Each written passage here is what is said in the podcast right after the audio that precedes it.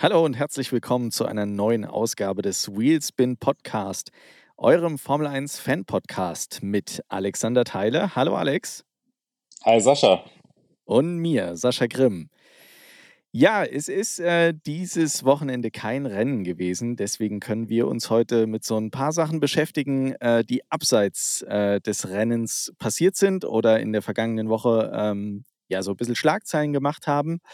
Und wir schauen heute äh, voraus aufs nächste Rennen in Italien und äh, werden auch einen kleinen Bericht von dir äh, hören, Alex, denn du warst letztes Jahr schon da.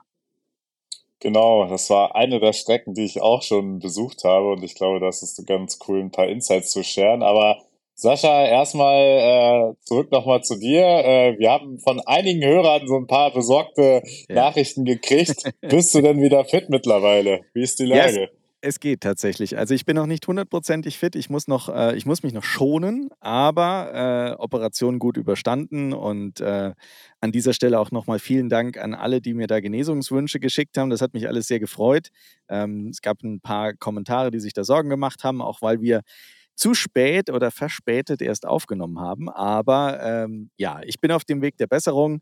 Ich denke, äh, das wird alles jetzt relativ schnell gehen. Dann bin ich wieder vollständig hergestellt. Es äh, ist momentan noch so, dass ich noch nicht so viel heben darf, das, zum Leidwesen meiner Frau. da muss die nämlich den ganzen Scheiß heben. Ähm, aber das wird alles besser. Noch eine Woche und dann ja, sollte ich wieder so weit fit sein, dass das passt. Sehr gut, das freut mich. Ja, ähm, ich glaube, Miami, äh, an sich die Rennaction haben wir soweit ganz gut äh, letzt, letztes Mal auch besprochen. Man muss ja auch dazu sagen, fairerweise, so viel ist dann auch nicht passiert. Äh, war ja, sag ich mal, ein Rennen, was so auch, glaube ich, äh, in einigen Medien äh, und bei vielen Fans so als, sag ich mal, als sehr durchwachsen bewertet wurde. Aber gut, äh, so ist das dann mal. Man kann halt nicht jedes Wochenende ein Knallerrennen haben. Was, glaube ich, jetzt auch im Nachgang ähm, sehr spannend diskutiert wurde und äh, wo du natürlich auch äh, aus dem Red Bull-Kosmos ein guter Ansprechpartner bist, ist das Thema Nick de Vries, äh, beziehungsweise auch perspektivisch Red Bull Racing, Ersatzfahrer und so.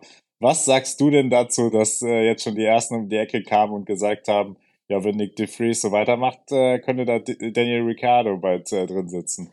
Ja, verrückt. Irgendwie eine Geschichte, die ich finde, gar nicht so weit hergeholt ist. Ähm, aber vielleicht lass uns einmal kurz ausholen, denn eine Sache müssen wir ja noch ansprechen, die wir im letzten Podcast noch als Gerücht hatten, dass sich dann, äh, ich glaube, einen Tag oder zwei, nachdem wir den Podcast aufgezeichnet hatten, auch direkt bestätigt hat, nämlich, dass Laurent Mackies Franz Toast ersetzen wird.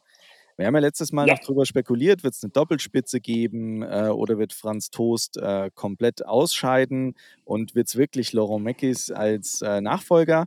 Und äh, wie gesagt, kurz nach der Aufzeichnung kam dann auch die Bestätigung, jawohl, Laurent Meckis wird wechseln. Wann ist wohl noch unklar. Ähm, ich habe gehört, Ferrari will ihn dann doch nicht so schnell gehen lassen. Ähm, Alpha Tauri hätte ihn aber gerne so schnell wie möglich. Ähm, es heißt aber auf jeden Fall, Franz Toast wird Ende der Saison aufhören und in, ich glaube, wohlverdiente Rente gehen. 18 Jahre lang hat er das gemacht. 18 Jahre war er derjenige, der die Nachwuchselite für Red Bull Racing ausgebildet hat. Und äh, ja, damit schlagen wir quasi wieder den Bogen zu Nick de Vries. Um den hat man sich ja gekloppt Anfang der Saison. Ne? Also die ganze, die ganze Story um äh, seinen Einsatz, der dann auch wirklich sehr, sehr gut war in der letzten Saison und äh, seinen Wechsel dann zu Alpha Tauri in die Red Bull-Familie. Vorher ja, korrigiere mich Alex, ich glaube Mercedes, äh, ein Mercedes-Zögling gewesen, ne? Ja, genau, ja, der war, jetzt, er war äh, sozusagen bei Mercedes äh, unter Vertrag als Testfahrer, aber war dann ja auch sowohl bei Williams als auch bei Aston Martin, glaube ich, auch noch. Also bei vielen Teams, die, die machen da ja immer so eine Kombilösung, äh, auch der Ersatzfahrer. Genau, er, glaube ich, gute Einblicke bekommen. Und ja, jetzt äh, bei Alpha Tauri, die ersten Rennen sind vorbei und was soll man sagen? Die Ernüchterung ist, glaube ich, groß. Also man hatte sich da deutlich mehr erwartet von dem Nick de Vries, aber man muss sagen, äh, Yuki Tsunoda fährt ihn da eigentlich in Grund und Boden. Ne? Von diesem Nick de Vries, den wir da letzte Saison äh, im Einsatz gesehen haben, der äh, sensationell ein gutes Ergebnis bei seinem allerersten Formel-1-Rennen geholt hat, von dem ist irgendwie nichts mehr übrig. Und äh, stattdessen haben wir jetzt jemanden, der klar, der Alpha Tauri ist mit Sicherheit jetzt auch keine Granate, das muss man auch mal sagen. Äh, auch da haben wir in den letzten Podcasts immer wieder drüber gesprochen. Aber ja, der mit dem Alpha Tauri einfach nicht das zeigen kann, was ein Yuki Tsunoda zeigt. Alex, glaubst du, dass wir da zu früh urteilen und dass es zu schnell geht, ihn da in eine Ecke zu stellen und zu sagen, das ist ein, ist ein Underperformer? Oder ähm, soll, müsste der jetzt eigentlich schon viel, viel mehr bringen? Ja, das ist äh, echt schwierig zu sagen. Also gestern, glaube ich, habe ich gelesen, dass Helmut Marko äh, wohl angeblich gesagt hat, das ist ja immer so ein bisschen äh, Gerüchteküche, dass äh, Nick de Vries jetzt so ein bisschen, sage ich mal, bis Barcelona ähm, Zeit kriegt. Also kommt ja jetzt ja ein Triple-Header, um halt zu zeigen, was er kann. Und dann aber auch durchaus sonst äh, intern äh, dort sehr kritisch äh, nachgedacht wird, äh, vielleicht auch einen Wechsel vorzunehmen. Ähm, ich finde halt, man muss halt bei einem Nicky, Nick de Vries kann man halt nicht den Maßstab eines Rookies ansetzen, weil er war halt nicht äh, letztes Jahr in der Formel 2, sondern er war schon mehrere Jahre im Mercedes-Kosmos, war Formel E-Weltmeister, war ganz früher Formel 2 Meister etc. Ne? Also er ist halt kein Rookie, der jetzt reinkommt und das erste Jahr so im Kosmos Formel 1 unterwegs ist, sondern schon länger auch in den Fittichen von Mercedes war und dementsprechend muss man da durchaus äh, härter bewerten. Auch vor dem Hintergrund, dass ja die Red Bull-Familie, das Red Bull Junior-Team auch mit einigen Fahrern bestückt ist. Und man könnte auch genauso sagen, ja, also schlechter als Nick de Vries hätte es äh, Liam Lawson zum Beispiel auch nicht gemacht. Ja. Jetzt kommen natürlich die Gerüchte auf, dass es als Ersatz äh, Ricciardo werden soll. Hältst du das für realistisch? Ich sehe den tatsächlich eher als Ersatz für einen Perez irgendwann mal. Ich glaube nicht, dass man den zu Alpha Tauri zurücksteckt. Eben weil auch, du hast es gerade angesprochen, bei Alpha Tauri ja auch der Nachwuchs da ist, den man in die Formel 1 holen möchte. Ja, also ich bin da ganz auf deiner Seite. Also das macht für mich äh, gar keinen Sinn. Ich glaube, es hieß jetzt irgendwie nur so, dass er bei Alf, dass Ricardo bei Alpha Tauri ist, um irgendwie eine Sitzprobe zu machen, aber dadurch, dass die beiden Teams ja auch äh, sehr stark äh, miteinander verflochten sind, äh, macht das ja auch durchaus Sinn, dass er das dann da macht. Und äh, ich sehe das so wie du.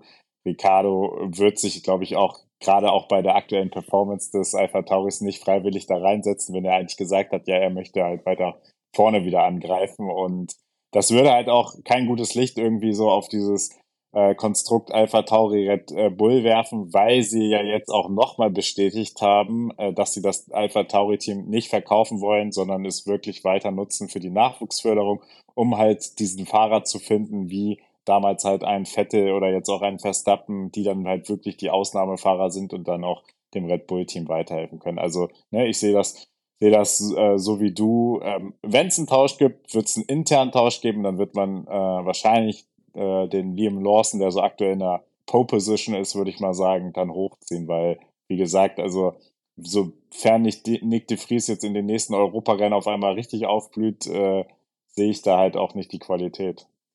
Und was für mich noch ganz klar dagegen spricht, also gegen dieses Gerücht, dass es äh, Ricardo werden würde, äh, ist der Fakt, dass man ihn von McLaren dann wieder direkt zurück zu Red Bull Racing geholt hat. Hätte man nämlich gewollt, dass der für Alpha Tauri fährt, dann hätte man ihn mit Sicherheit direkt äh, zu Alpha Tauri gesteckt und nicht wieder zurück zu Red Bull Racing geholt.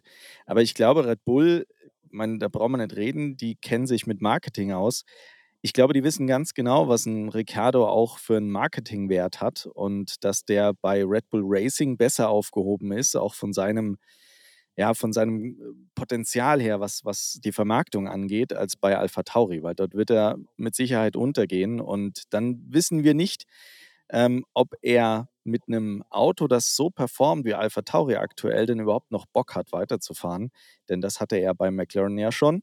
Und das hat ja mit Sicherheit auch einen ja, gewissen Anteil daran, dass er nicht mehr Performance gebracht hat, die man von ihm gewohnt war. Ne? Also es gab ja da auch äh, Aussagen von Christian Horner in Richtung McLaren, dass man gar nicht weiß, was die mit äh, Ricardo gemacht haben, dass der da komische Dinge drin hat, die äh, man von ihm zu Red Bull-Zeiten gar nicht kannte und die jetzt so langsam wieder rausgehen und er sich im Simulator jetzt gerade wieder ja, zu, zur alter Stärke zurückfährt. Und ich habe auch den Eindruck tatsächlich, dass er mit seiner Rolle, die er da aktuell im Team hat, auch sehr, sehr gut klarkommt gerade. Der nimmt sich da ein Stück weit zurück, der sitzt im Simulator, der testet, ähm, macht Marketingauftritte äh, und ansonsten lebt er gerade sein Leben und ich glaube, das ist für ihn gerade eine sehr, sehr gute Situation.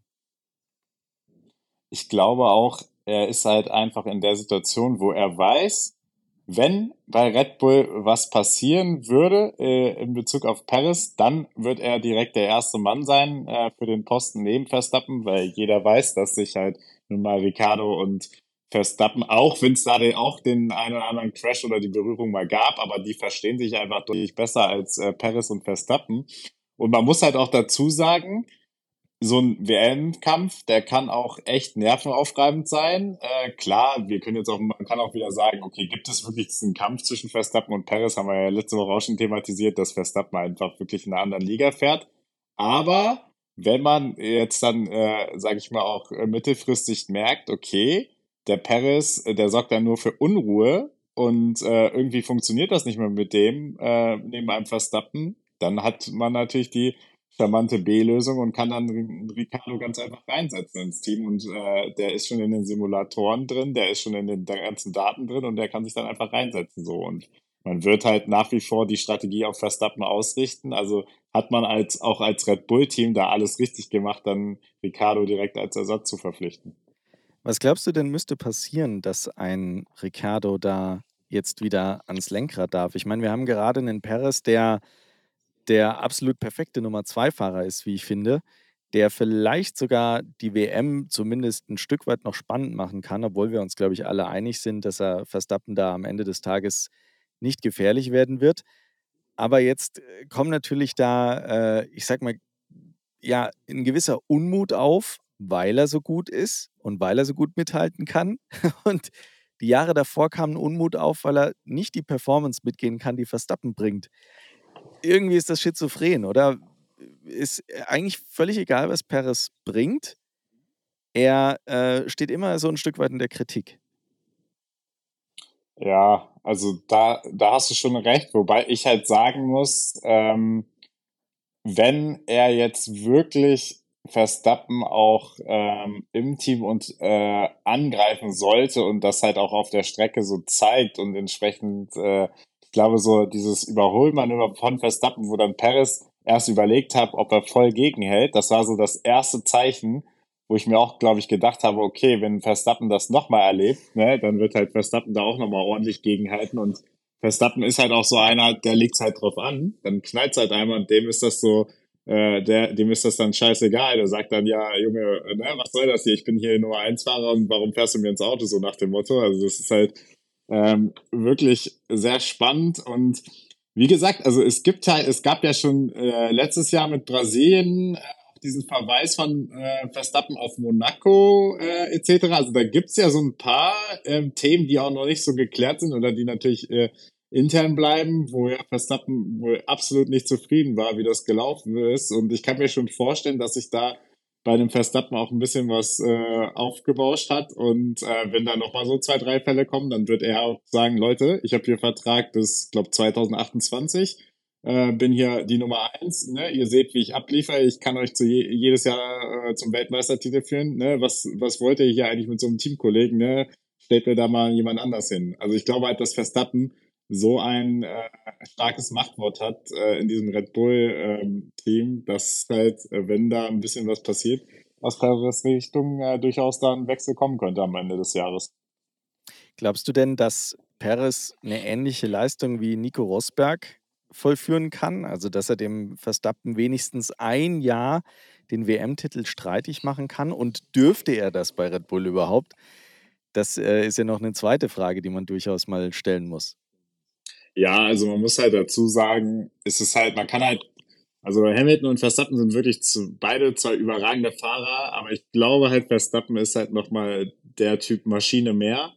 Und ich glaube, da muss schon richtig viel passieren, dass halt ein Perez in den Kopf äh, gelangt äh, von einem Verstappen. Und ich meine, wir haben es jetzt gesehen, wenn Perez es noch nicht mal schafft, äh, von eins das Rennen zu gewinnen, wo Verstappen von neun startet, ne, das sagt eigentlich schon alles. Also ich glaube, Verstappen ist da wirklich in äh, diesem Modus und denkt sich so, ja gut, starte ich halt mal von hinten, ich hole den Perez eh ein, so nach dem Motto, ne? Und selbst in Baku hatte ja äh, Verstappen wirklich auch nur, nur Pech mit dem Safety Car. Also das zeigt halt, dass diese Dominanz von Verstappen ist schon echt da und ich glaube, ist, also ich sehe es einfach nicht, dass es so ein äh, zweites äh, äh, Nico Rosberg äh, geben wird. Also, weil das sind, sind, halt irgendwie zwei unterschiedliche Konstellationen, zwei unterschiedliche Charaktere zwischen äh, ähm, Luis und Max. Und zu deiner anderen Frage, das ist natürlich so immer, ne, offiziell sagt, wird natürlich Red Bull sagen, äh, wenn Perez schneller ist, darf er auch Rennen gewinnen und Weltmeister werden. Ich glaube, wir sind uns beide einig, dass sie auch alles dafür tun,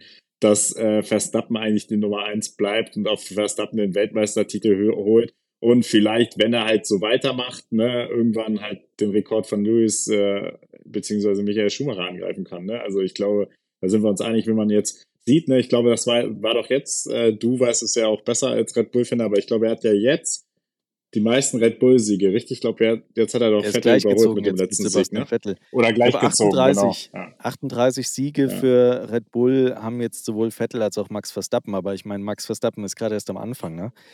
Der wird das noch, ähm, ich denke, bei weitem übertreffen. Und ich meine, klar, natürlich, es sind auch mehr Rennen und so, aber ähm, die, die Zahl jetzt schon nach so kurzer Zeit zu erreichen, ist schon eine Hausnummer. Also da muss man schon sagen, dass da äh, Verstappen noch deutlich besser performt als äh, Sebastian Vettel zu seinen Zeiten bei Red Bull. Ja.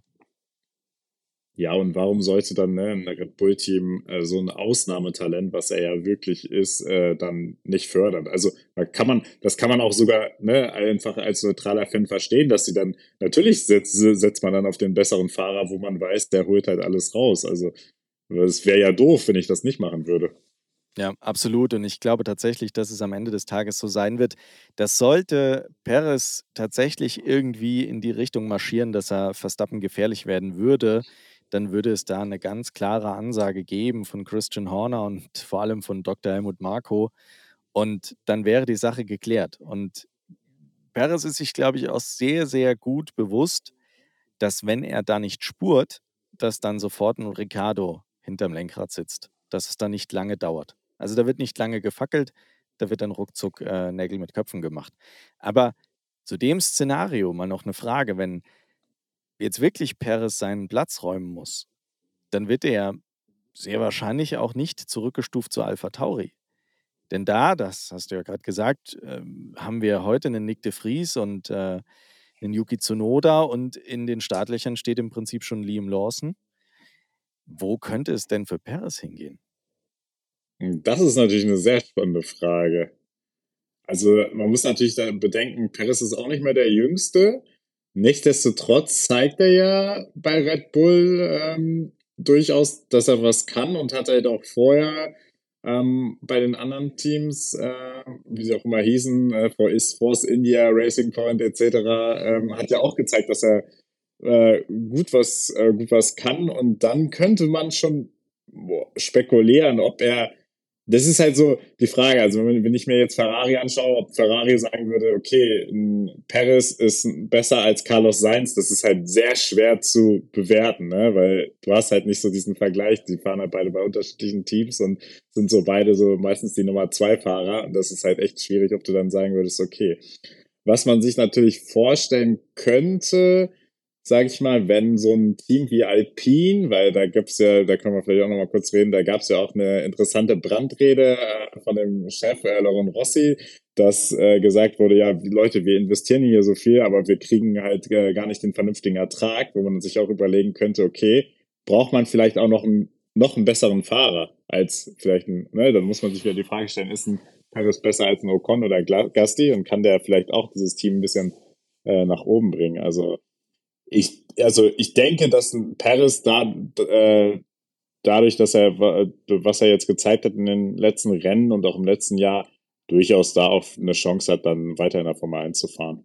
Das glaube ich auch. Also ich finde gerade die Leistung, die er momentan zeigt, äh, er bleibt ja dann doch hinter Verstappen recht nah dran. Also er hängt auf jeden Fall nicht so weit hinterher wie ähm, in den vorherigen Jahren oder wie der Rest des Feldes, sage ich mal. Er kann da schon noch ein bisschen was äh, leisten.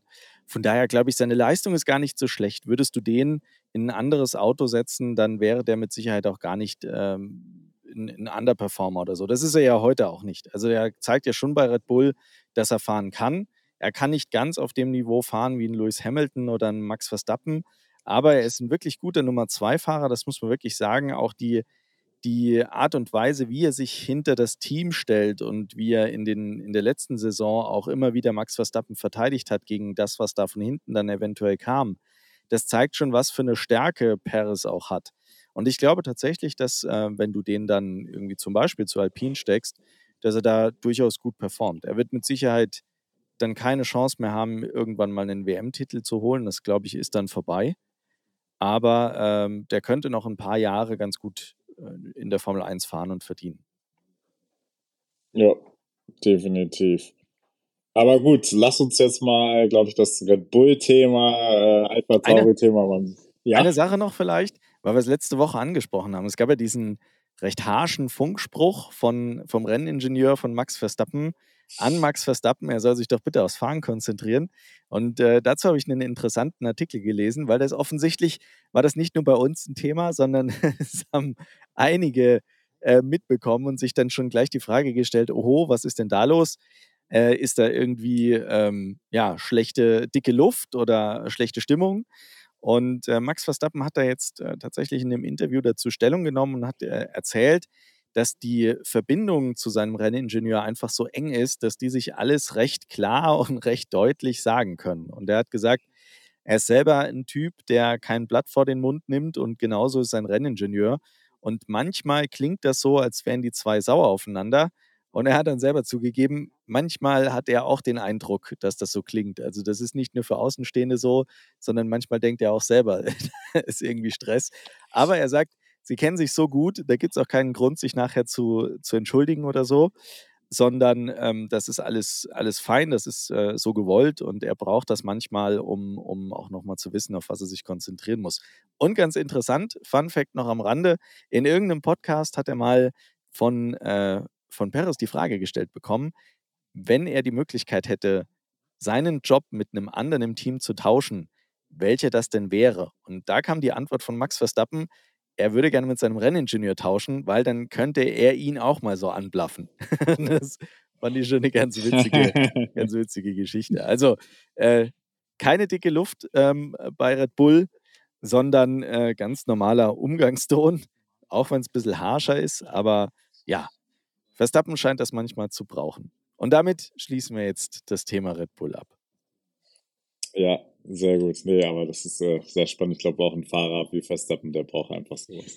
genau, ähm, wo wir, wo wir, glaube ich, auch noch mal kurz drauf eingehen können. Also es gab ja auch äh, äh, Miami äh, Show, Amerikanisierung der Formel 1 wurde ja heiß diskutiert, auch im Nachgang. Auch die Fahrer haben sich ja ähm, divers dazu geäußert, äh, von wegen so, ja, wir fühlen uns unwohl dabei, wir wollen sowas halt auch nicht immer haben und so.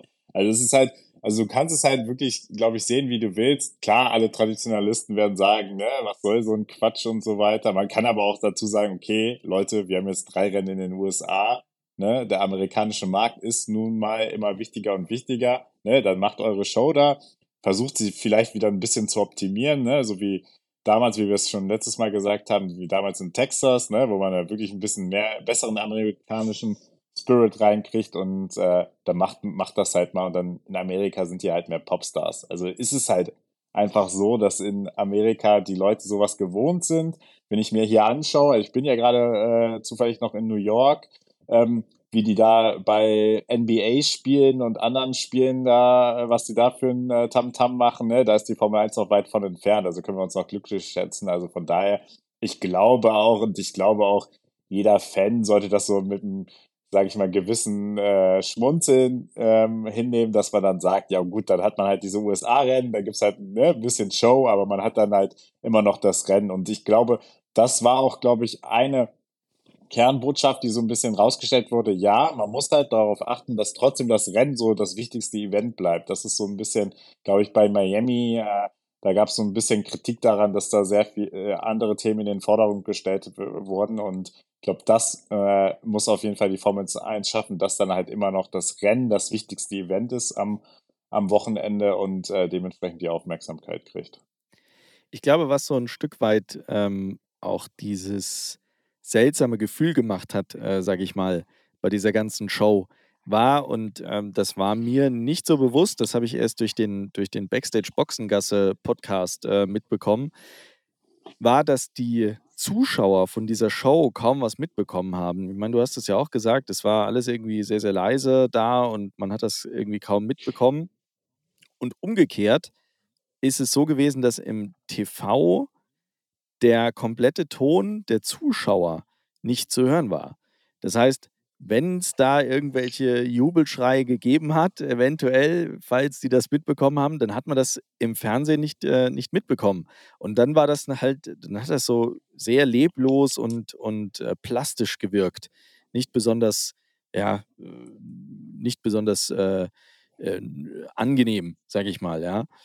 Und äh, da kann man vielleicht noch lernen und wenn man dann so schon so eine Show macht, dann gucken, dass man wenigstens die, die Leute da so ein Stück weit mit abholt. Es war wohl so, dass die Hälfte da gar nichts gesehen hat, weil da ein großer schwarzer Vorhang äh, irgendwie davor war und äh, man dann von der ganzen Show nichts mitgekriegt hat. Da muss man halt draus lernen. Ich meine, uns ist allen klar, Amerika heißt Show, das war schon immer so und äh, man kennt das aus diversen anderen Sportarten.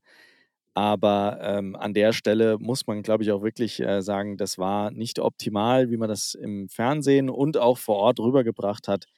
Da muss man für Las Vegas lernen und äh, ich bin mir fast sicher, dass man in Las Vegas das Ganze auch irgendwie etwas natürlicher hinkriegt als jetzt.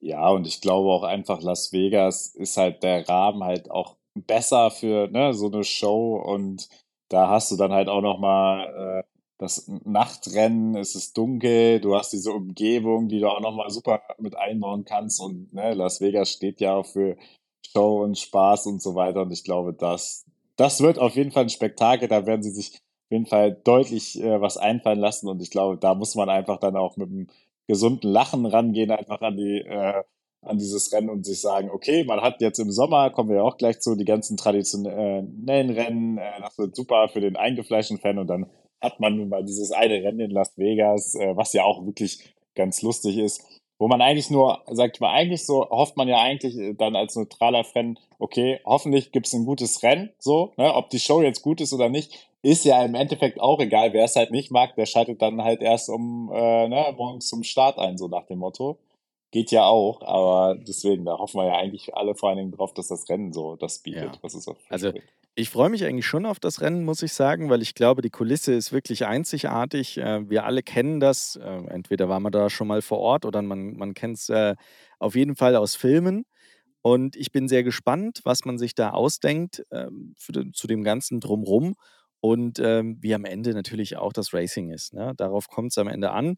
Und ähm, das wird mit Sicherheit ganz cool, wenn man da in der Nacht äh, in dieser Kulisse fährt, wo ja sowieso alles immer ganz bunt beleuchtet ist und äh, wo man viele Gebäude dann eben auch aus dem Fernsehen kennt.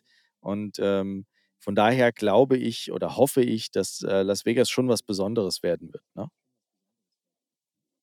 Ja, definitiv.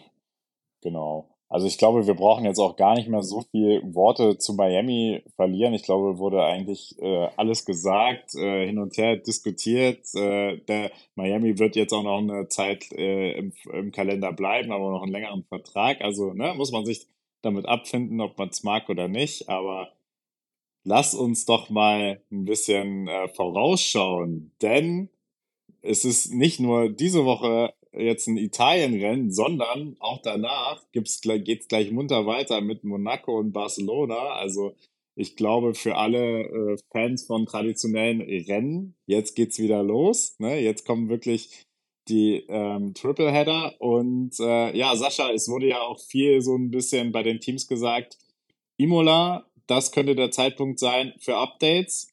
Wie siehst du das? Und äh, sehen wir tatsächlich einen verbesserten Mercedes? Ich bin sehr gespannt. Also es hieß ja jetzt schon, dass äh, zu Miami ein paar Updates kommen, vor allem bei Mercedes. Ich glaube, Russell hatte das im Vorfeld irgendwie angekündigt. Und am Ende des Tages muss man sagen, wirklich viel nach vorne ging da nichts. Jetzt ist natürlich die Frage, was hatte man denn da an Updates dabei? War es wirklich was Entscheidendes oder waren es nur Kleinigkeiten? Jetzt sind wir wieder zurück in Europa und haben hier jetzt nochmal die Möglichkeit, nochmal größere Updates zu bringen. Und das ist ja das, was eigentlich schon das ganze Jahr im Prinzip angekündigt worden ist, dass man zu, äh, zur, äh, zum nächsten Europastopp da in Imola auch entsprechend Updates bringen wird. Und ähm, ich bin da ehrlich gesagt allerdings äh, nicht besonders äh, optimistisch, dass das wirklich ein, ein großer Schritt nach vorne wird weil ich glaube, Red Bull schläft ja auch nicht. Man hört zwar von Red Bull nicht wirklich, dass da irgendwas an Updates kommt, aber ich glaube, dass die da kontinuierlich trotzdem noch weiterentwickeln können und dass wir da auch im Laufe der Saison noch was sehen. Jetzt Budget, Cap-Verstoß hin oder her, ja. Ich glaube, es wird nicht reichen, um ähm, weiter an, an Red Bull ranzukommen. Ich denke, der Abstand, der wird relativ gleich bleiben. Interessant wird es zu sehen, wie denn die Teams untereinander abschneiden mit neuen Updates. Also wird ein Ferrari es schaffen können, irgendwo sich als zweite Kraft zu etablieren oder wird es dann doch eher Mercedes?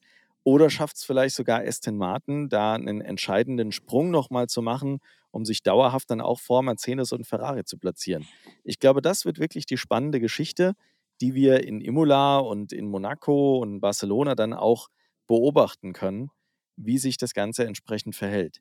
Ich ähm, hoffe, dass wir da nach wie vor schöne Kämpfe sehen werden. Und ähm, ich glaube aber eben nicht, dass es äh, irgendjemanden gibt, der ernsthaft Red Bull angreifen kann. Ja, also da würde ich eigentlich dir gar nicht widersprechen wollen, weil ne, Red Bull ist so weit weg, dass da musst du schon, keine Ahnung, musst du schon fast einen zweiten Red Bull hinstellen, um dann halt wirklich äh, annähernd die Performance mitgehen zu können. Und äh, wie du schon gesagt hast, also Platz zwei bis äh, vier ähm, wird sehr interessant werden. Vielleicht dann auch so ein bisschen dahinter, ne, was so Teams wie Alpine, McLaren jetzt wirklich machen, äh, wie dieser enge Kampf im, sag ich mal, in Anführungszeichen Mittelfeld äh, dahinter bleibt, weil da ist, ist glaube ich, schon entscheidend, wenn du, ne, sobald du da irgendwie ein funktionierendes Update hast, rutschst du auf einmal irgendwie von Platz acht oder neun in der Konstrukteurswertung, kannst du ganz schnell auf Platz fünf oder sechs rutschen. Also es ist schon sehr äh, eng und äh, auch intensiv, dieser Kampf. Deswegen da kann man sich, glaube ich, echt überraschen lassen, was Imola bieten wird. Frage ist halt wieder, Imola, glaube ich, äh, kommen wir ja auch zu, ist so eine Strecke, wo es vor allen Dingen auch wieder stark aufs Qualifying ankommen wird, weil das war auch in der Vergangenheit nicht die Strecke, wo besonders viel überholt wurde. Ja, das ist so. Also ich glaube auch, wir werden in Imola ein recht ja, wahrscheinlich eher langweiligeres Rennen erleben. Da wird viel eben aufs Quali ankommen, wie du dich da platzierst und dann wird im Rennen wahrscheinlich nicht besonders viel passieren. Das war in den letzten Jahren, glaube ich, immer so und äh, ich glaube, da wird es auch dieses Jahr keine Überraschungen geben. Monaco sieht da wieder ein bisschen anders aus, weil dort einfach, wir wissen es, die Leitplanken sehr, sehr eng sind, die Straßen sind, sind schmal wenn da jemand einen Fehler einbaut, dann hast du ganz schnell eine rote Flagge und, oder Chaos, Safety Car und so weiter. Also da könnte es dann doch nochmal etwas spannender werden. Passiert nichts in die Richtung, wird auch Monaco so ein Start-Ziel-Rennen, wo nicht viel passiert. Also deshalb, ich bin gespannt, vor allem auch, ob Ferrari seine Performance äh, im, im Heimatland äh, halten kann und äh, Leclerc es schafft, auf eine Runde vielleicht wieder so stark zu performen und sich auf die Pole zu setzen. Aber ja, was sagst du, Alex? Glaubst du, dass Ferrari da einen entscheidenden Schritt nach vorne machen kann?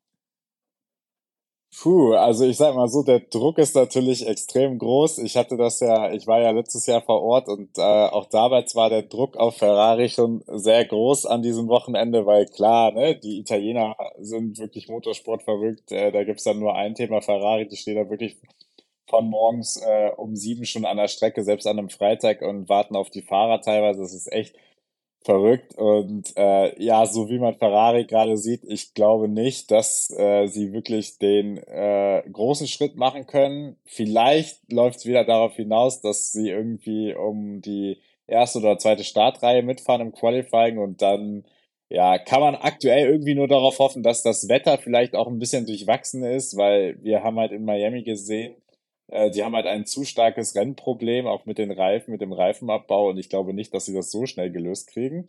Aber apropos Wetter, also wenn ich mir die Vorhersage anschaue, sieht ja. das eigentlich ganz interessant aus. Witzig, weil ich habe nämlich auch gerade ja. eingetippt, Wetter Imola. ja, wenn wir da also, mal drauf schauen, ja, also ich meine, ich sehe es gerade selber hier in, in Deutschland, ähm, in, in Bayern, es äh, regnet es regnet und es regnet. Also das, was wir irgendwie die letzten Tage an schönem Wetter haben, das ist jetzt äh, alles weg. Und die Großwetterlage zeigt auch, dass sich da ein etwas äh, schlechteres Wetter über Italien aufbaut. Und das ist genau der Punkt, äh, wenn wir uns die Wettervorhersage nämlich anschauen für nächste Woche, äh, dann sehen wir für Freitag und Samstag durchaus eine signifikante Wahrscheinlichkeit von Regen. Ähm, und das macht es natürlich dann durchaus wieder spannend. Ja, also das ist so, ich sag, mal so, das ist so wahrscheinlich auch jetzt ein bisschen die Hoffnung, wir wissen beide, äh, Wettervorhersage so viel früher äh, ist echt immer ne, mit Vorsicht zu genießen. 50-50 äh, Chance. genau, und ich glaube, das ist auch immer so, wenn wir jetzt zu stark drauf hoffen, dann passiert es eh nicht, aber auch letztes Jahr hat es auch geregnet. Da sind sie dann, äh, glaube ich, wenn ich mich recht erinnere, mit Intermediens losgefahren in dem Rennen. Und äh, ja, ich kann mich daran erinnern, dass es da auch zwischendurch öfter mal geregnet hat und äh, ich da auch entsprechend nass geworden äh, bin und an der Strecke es, äh, sag ich mal, auch sehr ungemütlich war, weil dann, wenn es da regnet und, äh, sag ich mal, jetzt nicht Hochsommer ist, dann hast du halt auch noch irgendwie 15 Grad und da kommst du dann ganz schnell ins Frieren. Genau, also äh, nur der Vollständigkeit halber für den Rennsonntag äh, ist noch der meiste Regen äh, vorhergesagt. Äh, wenn wir dem glauben dürfen, was hier in der Vorhersage so steht, dann haben wir freitags äh, zwei Liter auf den Quadratmeter, die es regnet. Äh, am Samstag dann nur knapp ein Liter pro Quadratmeter und für den Sonntag dann über vier Liter pro Quadratmeter, die es da regnen soll. Äh, zwei Stunden Sonnenschein sind angeblich auch noch dabei. Das äh, ist der Unterschied zu, zu Freitag und Samstag, dass jetzt gar nicht, äh, dass wir gar nicht die Sonne rauskommen. Ähm, temperaturtechnisch genau das, was du sagst, äh, irgendwo zwischen 15 und 21 Grad. Also es wird spannend. Wir hoffen natürlich, dass da der Regen ein wenig äh, mitspielt und das Ganze spannend macht. Aber klar, also wir, wir wissen alle, alles, was so drei Tage über äh, über drei Tage rausgeht, dann Wettervorhersage ist im Prinzip mehr, mehr raten als wissen. Ja, definitiv. Aber gut, man kann es man kann's ja mal hoffen, dass es äh, das erste Regenrennen in diesem Jahr geben würde. Das würde echt, glaube ich, äh, ja, vieles bewirken und äh, wäre auch natürlich sehr interessant für diese Strecke. Wichtig ist allerdings, dass man dann auch fährt. Ne? Also, dass wir nicht so ein Rennen ja. wie Spa erleben, wo dann am Ende alles abgesagt wird, weil es zu viel geregnet hat. Also, es sollte schon fahrbar sein. Regen ist gut, ähm, das macht das Ganze irgendwie nochmal ein bisschen spannend, aber zu viel Regen soll es natürlich auch nicht äh, werden, sonst sehen wir kein Rennen mehr und das wäre wirklich schade.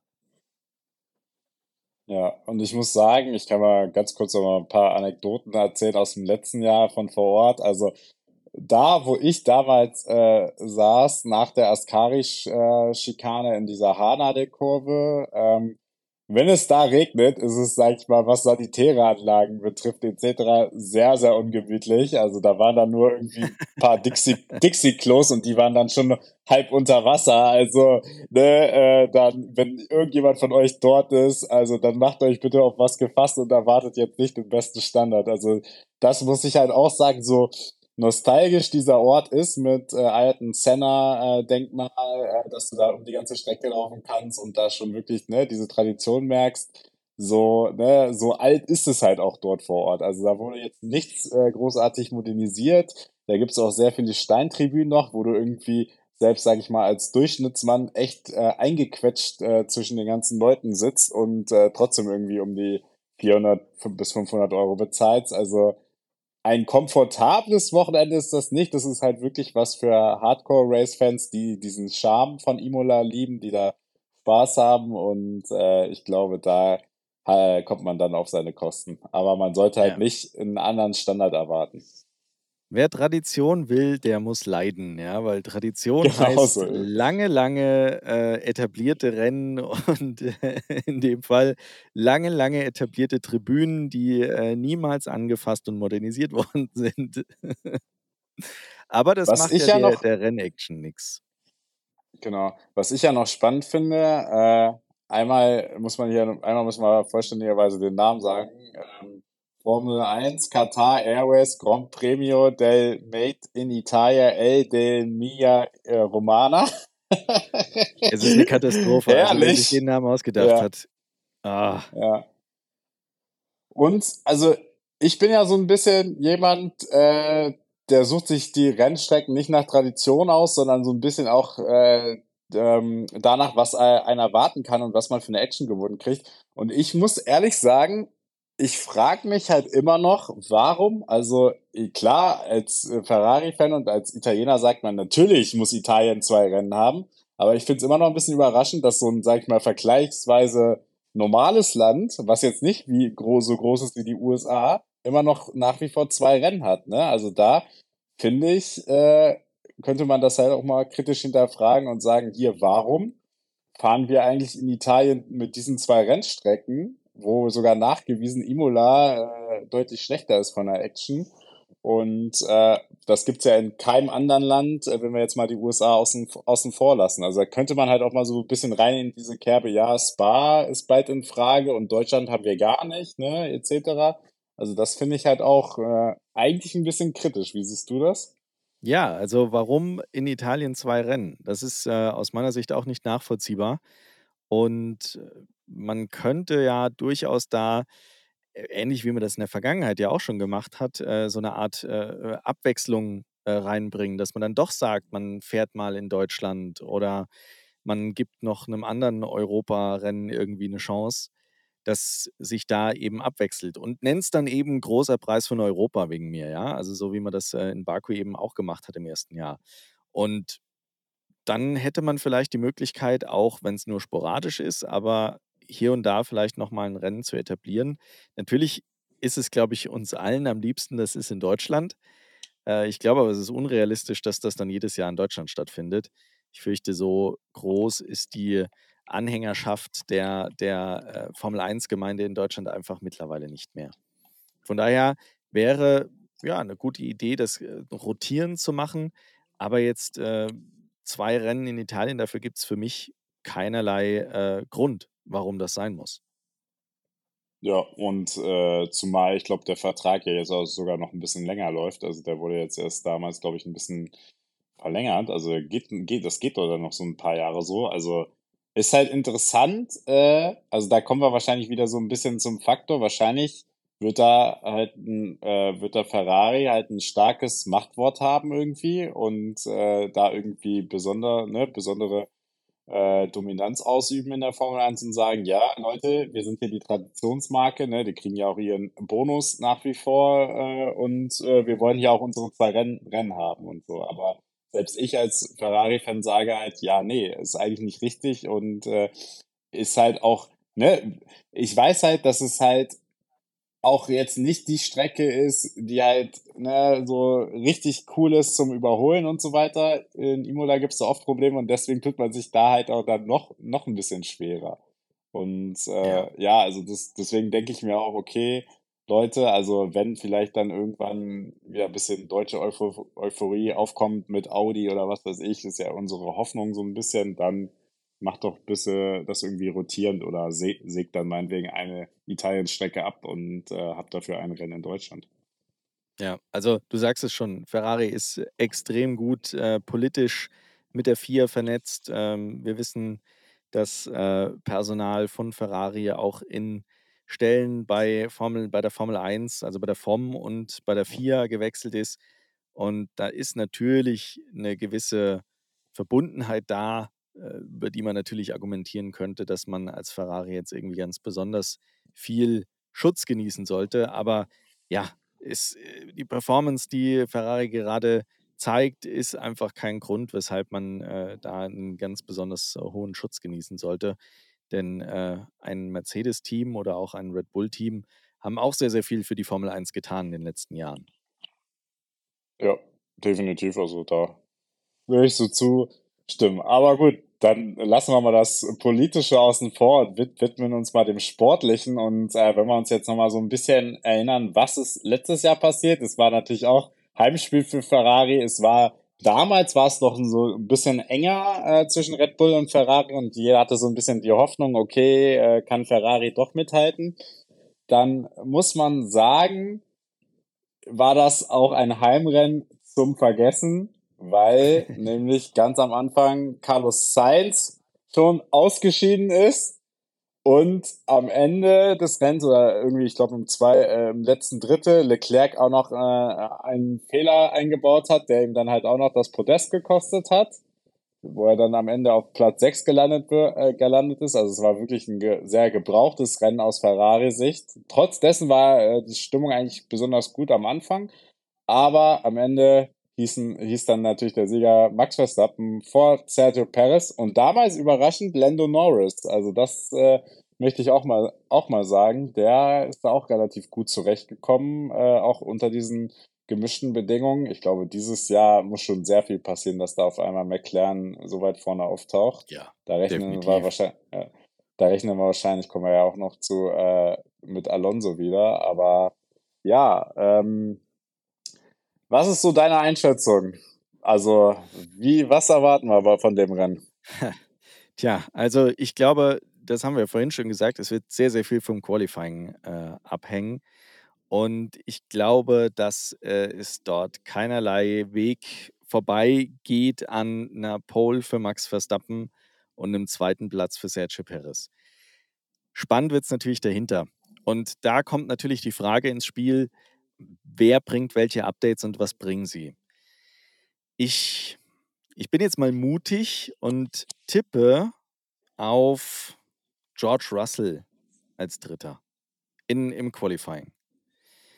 Und im Rennen glaube ich, dass er, dass er das nicht halten äh, werden kann. Und ähm, ja, dann machen wir den ewigen dritten äh, Fernando Alonso, ähm, der die Runde dann fürs Rennen voll macht. Also mein Tipp fürs Rennen, äh, Sieg Max Verstappen, zweiter Sergio Perez, wieder ein, ein Doppelsieg für Red Bull und ein Fernando Alonso wieder auf der 3.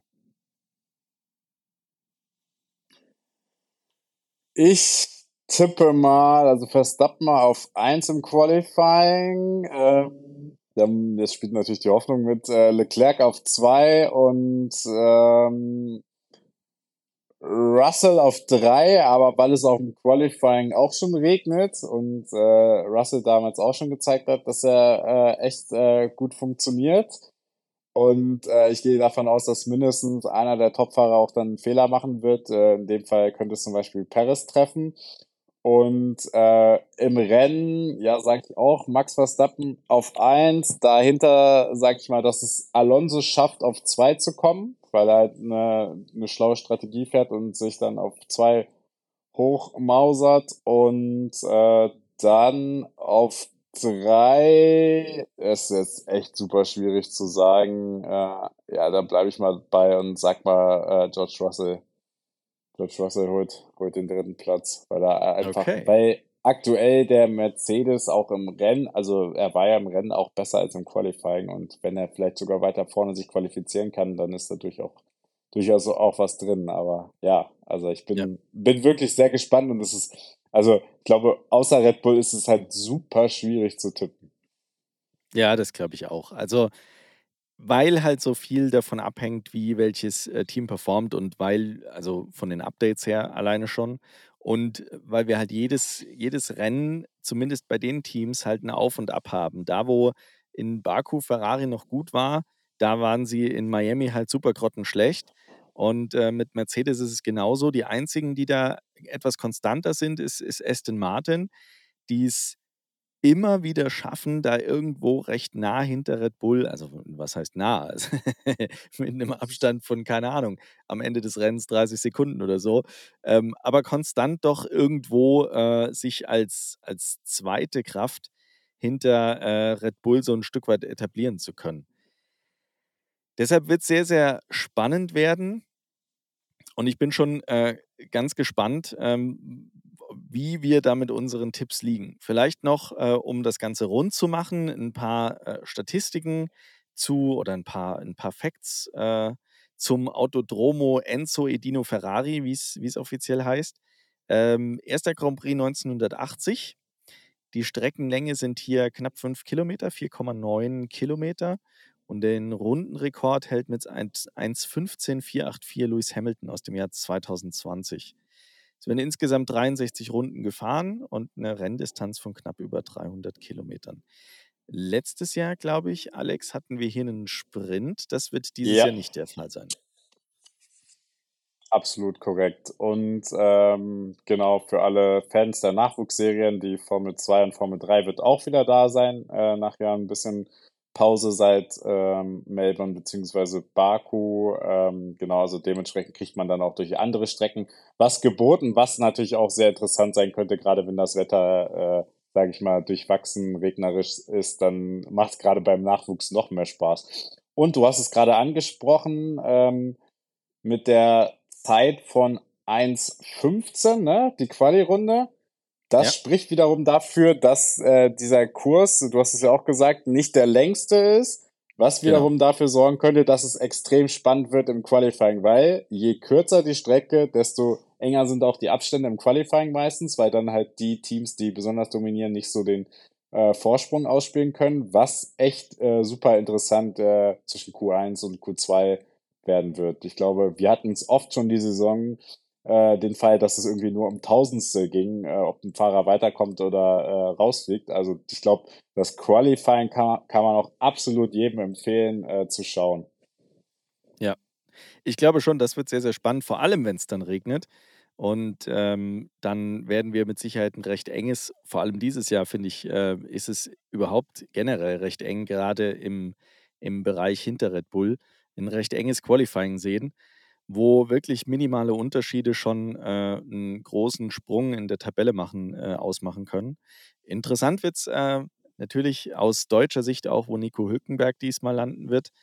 Ähm, äh, obwohl er da in den, in den freien Trainings von Miami ganz gut performt hat, hat er es am Ende ja im Rennen nicht ganz geschafft, das umzusetzen, was man im Vorfeld von ihm erwartet hatte. Ich hoffe ganz, ganz stark für ihn, dass er es hier nochmal schafft, in die Punkte zu fahren. Ähm, ich könnte mir vorstellen, dass äh, Italien da ein guter Kurs für Haas ist, um da äh, irgendwo im Mittelfeld anzukommen. Und Nico Hülkenberg hoffentlich wieder seine starke Quali-Performance zeigen kann. Ja, also das, also ich gehe auch mal davon aus, das Gute ist ja in dem Fall, dass es wieder eine bekannte Strecke für ihn, die kennt er. Miami war ja wirklich die Strecke, die komplett neu war für ihn, die er halt noch nie so wirklich gefahren ist und Ich glaube, äh, einmal ist er, ist er nicht letztes Jahr gefahren für, für, haha, für Aston nee, Martin war es nicht, nee. nee, Aber ich nee, meine, er wäre nee, Miami ja, im Vorjahr gefahren, oder?